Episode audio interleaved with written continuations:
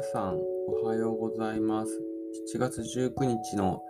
えー、っと、朝刊を、えー、っと読んで、見てみたいと思います。えー、今日の一面は、所有者不明地の活用促進ということで、えっと、今、日本が抱えている課題の一つに、えっと、土地の所有者がわからないといったところが課題になってます。これ何が課題かっていうとですね、新しく何か大きな建物を建てようとしたときに、その建てようと思っている土地の所有者にですね、あの、建てるから土地売ってくれみたいな感じで言って、売ってもらって、で、大きな建物を建てると。例えば、田舎のでっかいイオンとかって、もともとは畑とか田んぼだったと思うんですけど、そういうところに対して、あの、その所有者の人たちにイオン建てたいから土地売ってみたいな感じで言うと思うんですけど、そもそもその土地の所有者がわかんないと、誰に聞いていいのかわからないというところで、そういう再開発をしていく中で、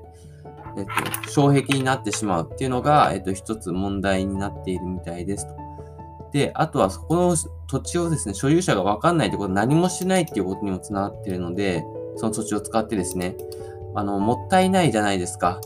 例えば最近流行りの太陽光パネルとかをそこに置くことによって、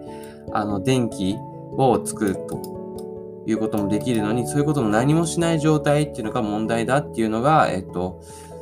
記事に書いてありますと。で、えっと、調べるところによるとですね、えー、調べた先は、えっと、不動産し、みずほの不動産市況レポートってやつをですね、ちょっと見てみたんですけども、えっと、こういう感じでですね、所有者不明の土地、所有者不明土地って言うんですけど、これがなんと日本にはですね、日本全土の20.1%が所有者不明らしいんですよね。めっちゃ多いですよね、これ。あ、これ、ちなみに2016年って、まあ、5年前のデータなんですけど、で、これ大きさがどれくらいかっていうと、九州本土の土地よりも大きいみたいです。大きい410万ヘクタールくらいらしいです。で、これはですね、あの、今後少子高齢化とかもありまして、2040年までにさらに拡大していって、2040年は、えっと、北海道本土くらいの大きさになっていくと言われているという話ですね。で、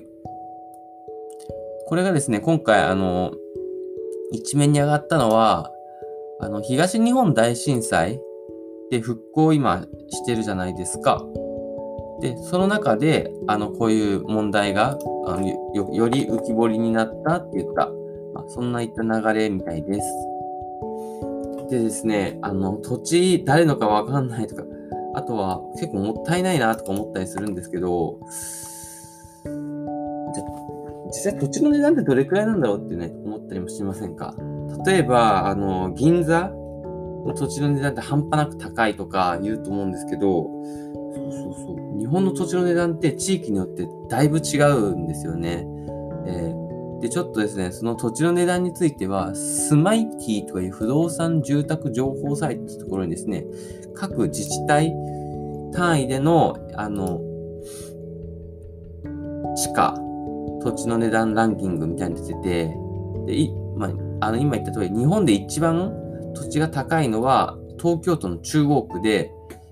1平米あたり、1平方メートルあたりで、えっと、546万円が平均みたいです。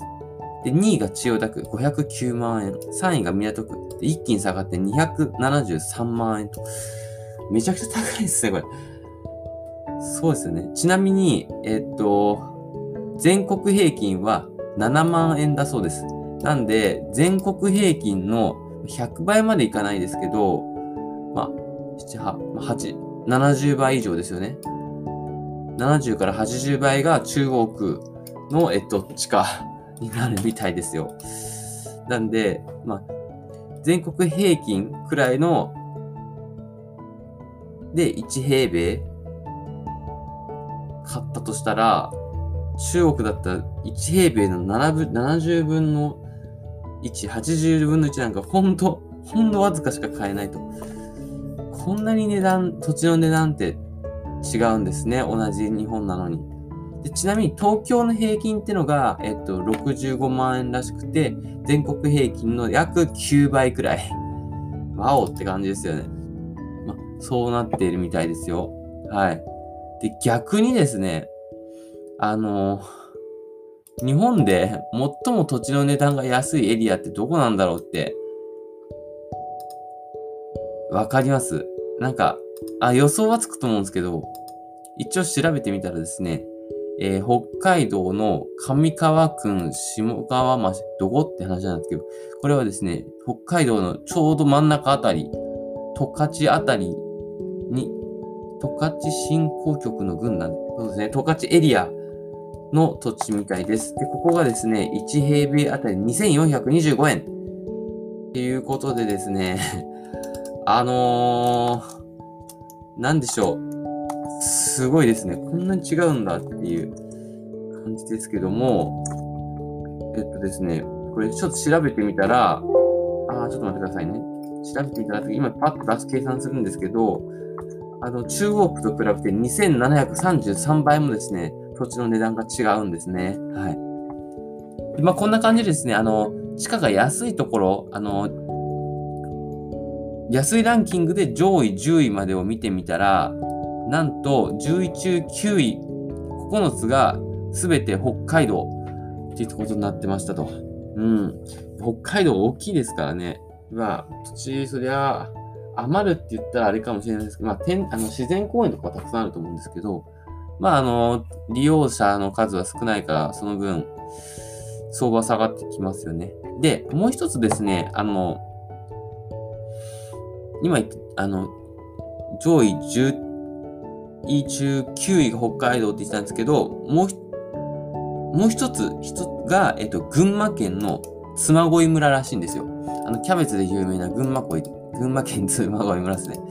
ここは実は6位で4900円で入ってるんですよね。はい。ちょっとこれ意外でしたね。はい。かなり有名なエリアなのに、こうやってラン、下位ランキングに入ってくるといったところでしたと。あ、そんな感じでですね、あの、やっぱり日本、国内でもこんなに土地の値段が違うんだって。もちろんさすがに中央区で、あの、誰の建物、誰の土地かっていうのは、所有者不明土地っていうのはあんまないような気もするんですけども、まあ、田舎に行けば行くほどですね、この、そういう所有者不明土地っていうのが多くなってくるんじゃないかなっていうのはありますといったところですね。はい。今日はそんな感じで、土地のお値段のついての話でした。はい。結果そうなっちゃいましたね。はい。以上で終わります。ありがとうございます。